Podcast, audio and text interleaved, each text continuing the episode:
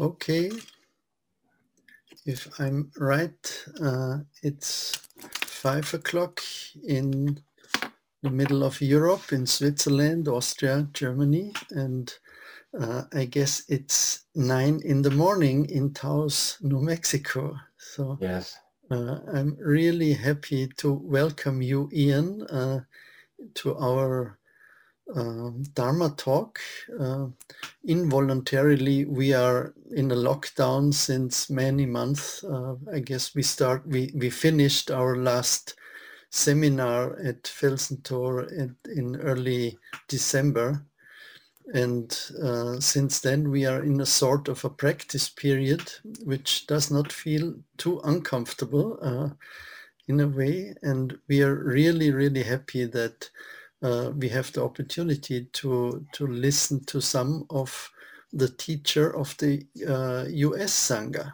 And Ian, you are guiding teacher at Hokoji in Taos, New Mexico. We had the pleasure to visit you. It's almost 10 years ago. Uh, uh, it was the 10th anniversary of uh, Kobun's death, and we had the opportunity to visit Jikoji and Hokoji and also Hakubai in Boulder. And it's uh, still, I have very warm feelings uh, about you and the temple you're running. And we had the pleasure to meet also Bob and Stanley there. Uh, it was really lovely. Uh, uh, you also spent a lot of time with Kobun. I'm still astonished when I think that you are uh, only a, a few years older than me, uh, and you already met Kobun in the mid 70s and practiced for a really long time with him. And so for us, it's a great honor and pleasure to have you here. And we're very curious to listen to your Dharma talk, Ian. Hmm. Thank you for your introduction. And I also have fond memories of your visit with Vanya and all the other people who came at that time. More than once we met. Um, as well, I've been to Switzerland and Austria, Felsentor and Puregg for just a casual visit, not for practicing, but at Vanya's invitation, Martin and I came. so I don't know what you all are interested in. So um, obviously some sense of Buddhist practice. Um, so I thought I would just simply share um, what uh, we are discussing at Hokoji these days. We also are um, not so much on a lockdown, but have some restrictions for gatherings. So we have not been occupying the space at the Zendo uh, at Hokoji, but rather meeting like this on Zoom. And we've been studying a particular text, which is um, rather esoteric. Uh, somebody's suggestion. It's um, interesting to me from, as Manfred said, I met Kobun in 1976. Um, I was 19 and somehow it just stuck. I um felt like an arrow that had found the target. Twang. I, I stayed. and that was in California. And when Kobun moved to New Mexico, um, he kind of, you know, come visit and I ended up staying. So I've been here since 1987, I think, whatever that is, 35, almost 35 years or so. Um, and some, I say this by way of background, um, some 15 years ago or so, um, a good friend of mine, Tim, who um, also knew Kobun, but in the early days, he would sit sesshin retreat with us here, and but he became a Trungpa Rinpoche student, um, also back you know in the 80s. So, or yeah, in the 80s, and we lost touch for a number of years and reconnected and he introduced me to well how did he say this i don't say this as a slight and neither did he but um, he said um, i think zen is missing something and he said i think some people would benefit from that missing piece and i think you're one of them so from there we rekindled our relationship. And basically, what he introduced me to was Dzogchen, um, which is now becoming popular, so to speak, in the um, among some Zen practitioners. And what I find interesting now, so that was like 15 years ago, is that I can see, experience this point where the teachings from different traditions coalesce into one teaching. And through the study of um, Dzogchen texts, um, tantras they're called usually, um, it's illuminated much more the Zen teachings themselves. It has a slightly different language which I found uh, fruitful. And it never holds back on uh, explanation, shall we say. So then you start to see what the other great teachers in Buddhism were saying reflected in the um, light of these other tradition. And um, so, for example, we're probably all familiar with Dogen's Zazen, Dogen Zenji's Zazen instruction, um, which, if I may paraphrase, is something like Zazen is not a means to achieve enlightenment, but rather an expression of enlightened mind. And this is something that resonates more so with this mm, parallel study, if you will. And I want to stop there for a moment and just say that the um, that ties in very much with this um, teaching of non-meditation. And at first it seems seemed a little strange, you know. In fact, not only was there a conversation about non-meditation, but meditation in the sense that meditation has a kind of um, goal. You know, you set a time to meditate, um, 30 minutes, 40 minutes. Uh, we, why do we practice? There's, you know, some, I seek enlightenment, deeper understanding, something like that. Maybe not everyone, but, or just, you know, in some cases, there's sort of a little more mundane just to feel better about myself, you know. Um, so this sort of um, uh, it's called cause and effect practice. It's uh, karma-based practice, interestingly, in that we're looking to achieve something, perhaps. And yet, uh, where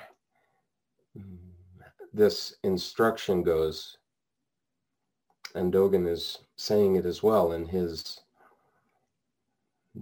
Zazen is not a means to achieve anything, but rather it's a, enlightened mind itself expressing. And this goes to um, a conversation we had at Hokoji where um, the word consciousness and awareness were not clearly understood. I was using the word awareness and people weren't getting it. So we read a particular text that was um, discussing the eight consciousnesses and how they become the five wisdoms. It very clearly, um, it's um, an old text, but it's uh, the commentary is by Thrangu Rinpoche, who's a Dharma brother of Trungpa Rinpoche, same generation. Um, but what there's the consciousness, which is cognition, cognition, you know, how the senses work. I don't want to go into all that so much just now, but an awareness. So this is the critical piece. And um, I coin it as capital A awareness. And it has three primary qualities, which is primordial, pristine, and panoramic. This is what occurs when we allow ourselves to settle down and relax in our mm, seated posture. So this capital A awareness is also mm, one's true nature. And shall we say, it is ongoing, infinite, timeless, never appeared and never disappeared. It's the ongoing, underlying mm, true nature that everyone's seeking. the uh, reason it's primordial is just that, that it's without beginning or end. It is um, pristine like cold, crisp mountain air. It, you are awake and panoramic in that it has a complete view. So this is different than being um, than thinking or cognition or being aware of the senses. Those things are included in it. The um,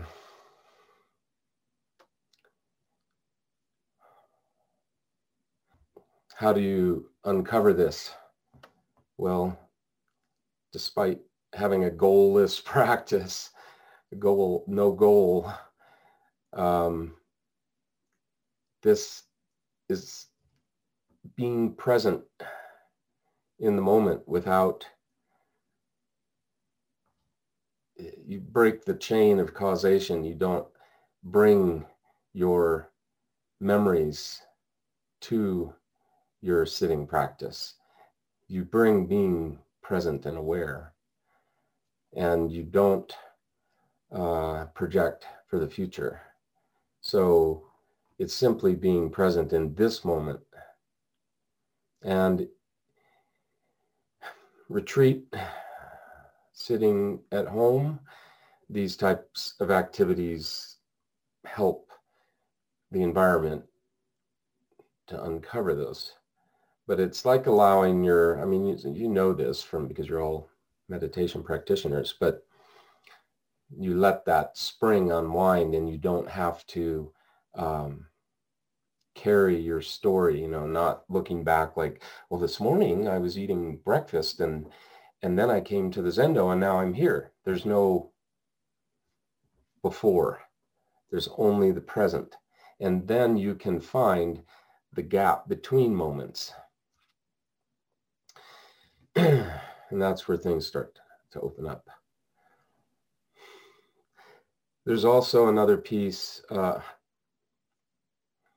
trying to cover a lot of ground, so it's it's hard and you know it would take days or months or something. But there's also um,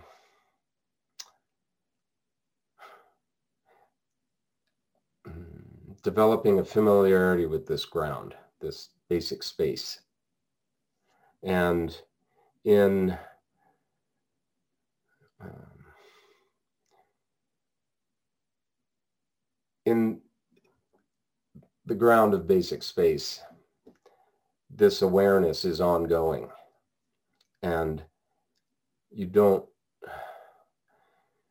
mm, I want to say, you never let, let your connection go. So it's ceaseless practice. Huineng, sixth ancestor in China, talks about um, one point samadhi, something like that. But it's this ongoing and it's regardless of your activity. So if you appear driving your car or shopping in the supermarket, this also, this awareness is there. That's where practice comes in is not so much sitting and allowing enlightened mind to express itself, but in the continuity of that awareness. I mean, it's ongoing. It's just your own uh, thought processes that interrupt it. And then further, in Dzogchen, Tantras, it says nothing occurs outside this basic space. In other words, all phenomenon that arise are none other than this basic space, this true nature. Now, that isn't to give like, oh, whatever I do is okay then, you know, not that kind of um, casualness. But we can recognize that nothing that appears is separate from this, whatever you want to call it, basic space, true nature, enlightened mind. Um,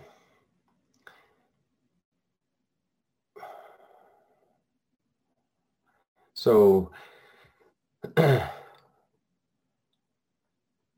it gives some ability to relax, this is where you don't have to seek because this is it. There is nothing other than it.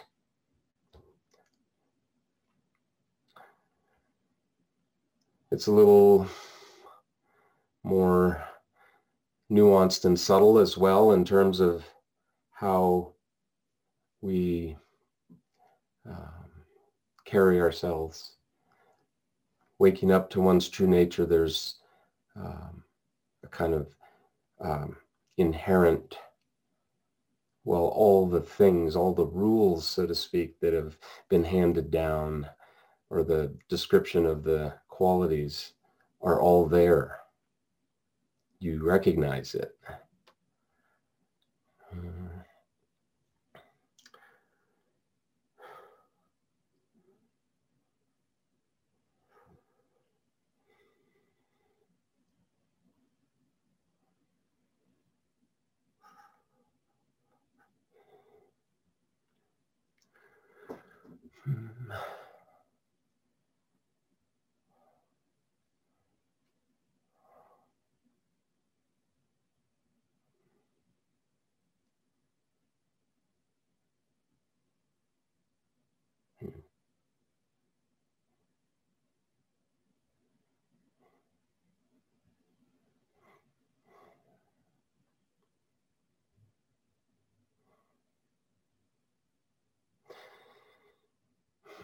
So I applaud your efforts.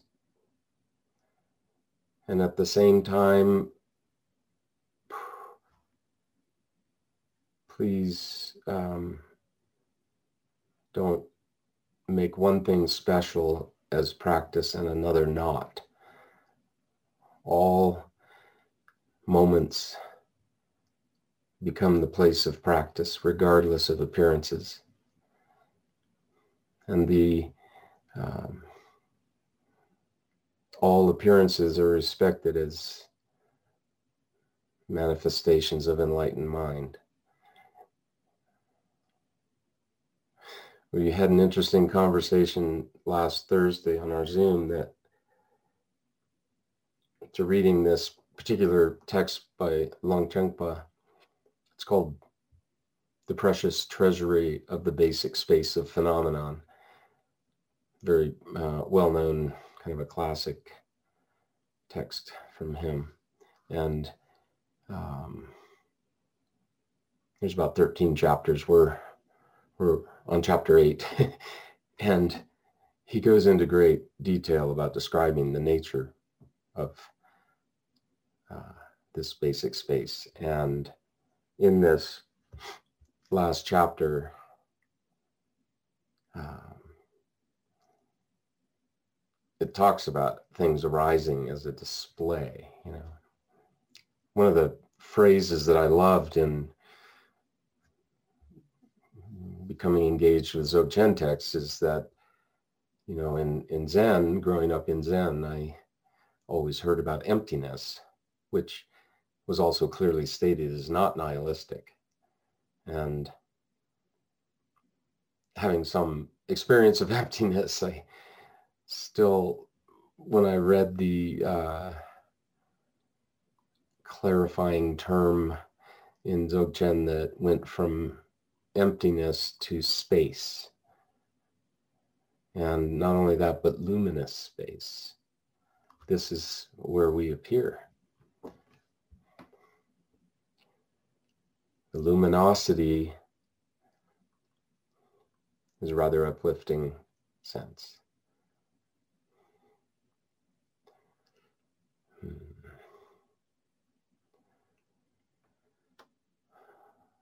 So to move in this luminous space um,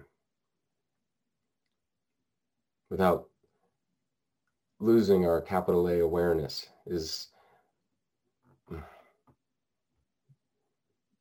the practice that I've been working with. I don't want to say developing, but it's like blossoming in my uh, my world, so to speak. That um.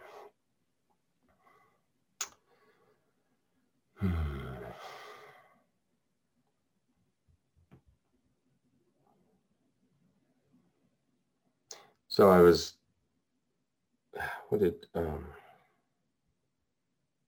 oh, so we were discussing, however, how in the context of this sort of esoteric seemingly esoteric teaching that the um, which describes all things as being this nature, this true nature arising in this luminous space.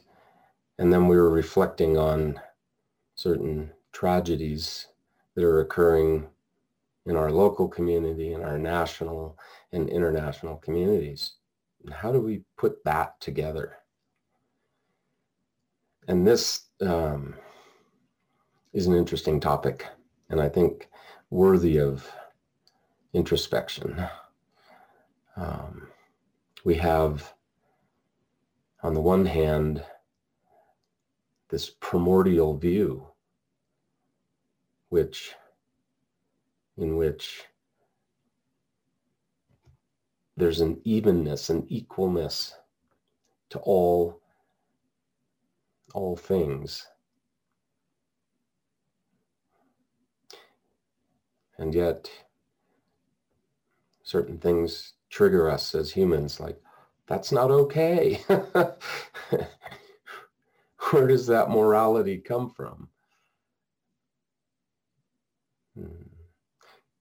In reading this recent translation of uh, the Diamond uh, Platform Sutra. The translator mentions Huineng establishing the three pillars of Buddhism in China, one of which is morality or ethics. And that goes to the paramitas and the bodhisattva path. Skillful means and you know compassion and wisdom. So it's interesting to have a kind of teaching about the evenness of things, the the like ocean-like quality, wherein, um, as the third ancestor in China said, the great way is easy. Just simply don't choose between this and that. So the people on our Zoom meeting that evening are, some of them are doing really powerful work in their venue, kind of working with various, um, on various social issues, you know. And that I think goes to one of the the three pure precepts to do no harm. So it's not always just love and light. it's there's also an element of um, shall we say defying ignorance encouraging all beings to awaken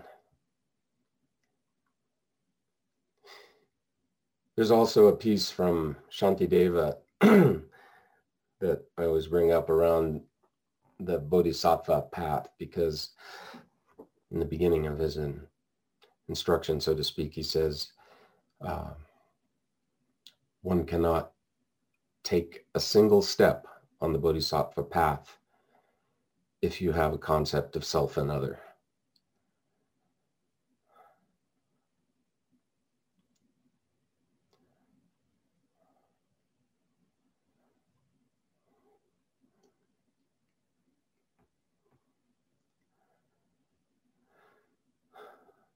So who's practicing? Why?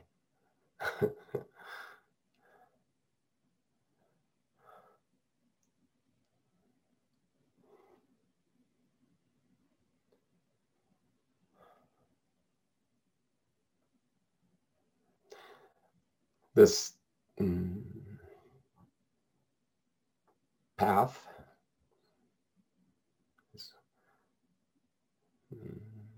kind not kind of not endless exactly, but continuity of it is endless. Um, and the nuances of uh, the, the exploration of its subtleties go on and on.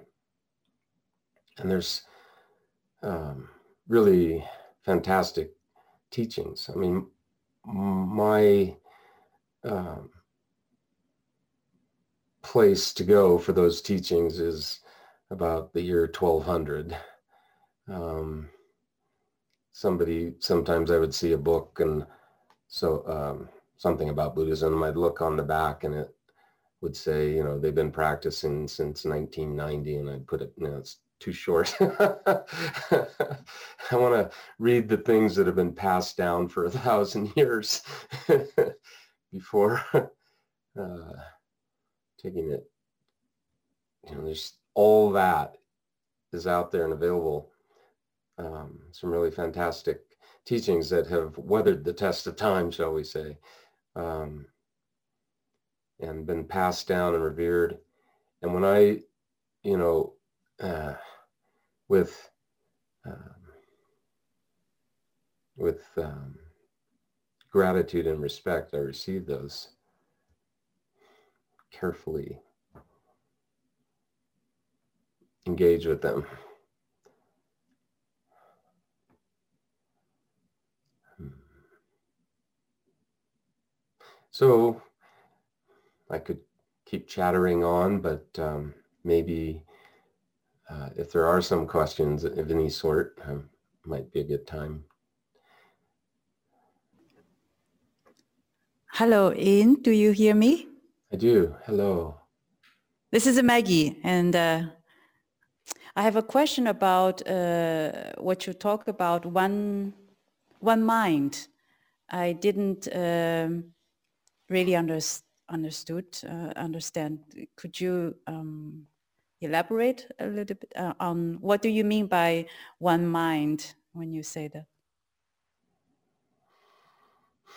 When I said one mind precepts, perhaps, or hmm, one mind is um,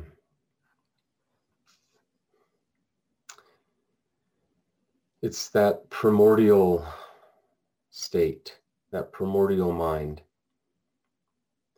Um, one image that I came across through reading Dzogchen texts is that that may help. So I bring it up. Um, is they revere as we revere Shakyamuni Buddha in Zen, and they revere, um, they don't disregard Shakyamuni Buddha, but they revere uh, Samantabhadra, not the one in the meal chant of Samantabhadra Bodhisattva. It's um, Samantabhadra is, took a little bit of reading back and forth, but it's primordial Buddha. And the images this Buddha arises from Dharmakaya, begin manifests to some degree, manifests as awareness, and does not manifest into this Nirmanakaya realm, but also in this primordial Buddha state, there is no grasping. Like what I was saying before about no, um, not bringing the past to the meditation hall or the future. No, no tendrils to the past and no projection into the future, just to be present. This is how Samanta Bahadra appears as primordial, essential uh, continuum of what you could call it various things. One mind, true nature, Dharmakaya. This um, primordial Buddha doesn't create any ripples. No karma is being created because there's no grasping or projections. I don't know if that's helpful or not. But one mind also is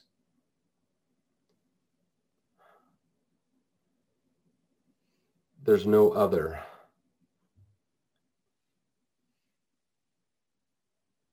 there's no um,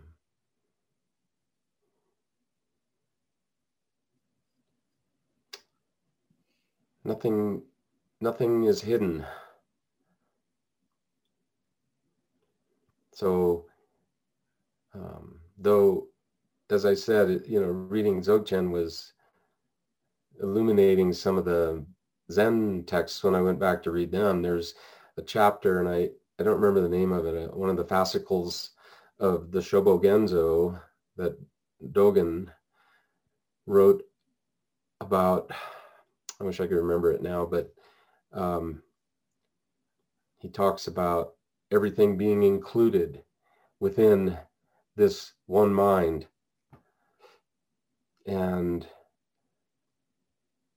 even, he says, even great doubt is included within this one mind.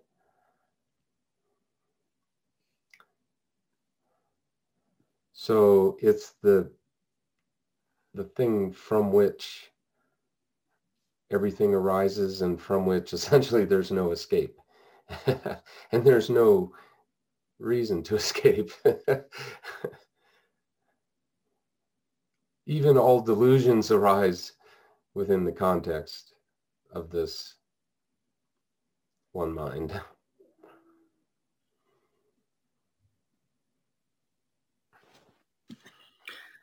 Thank you, Ian.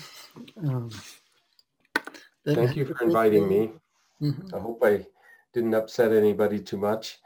I just wanted to say I really appreciate being invited. It's nice to see our European Sangha in Kobun's lineage. And um, thank you, Vanya, for setting this up as well as Manfred. And uh, I appreciate all of you having this great effort. So thank you.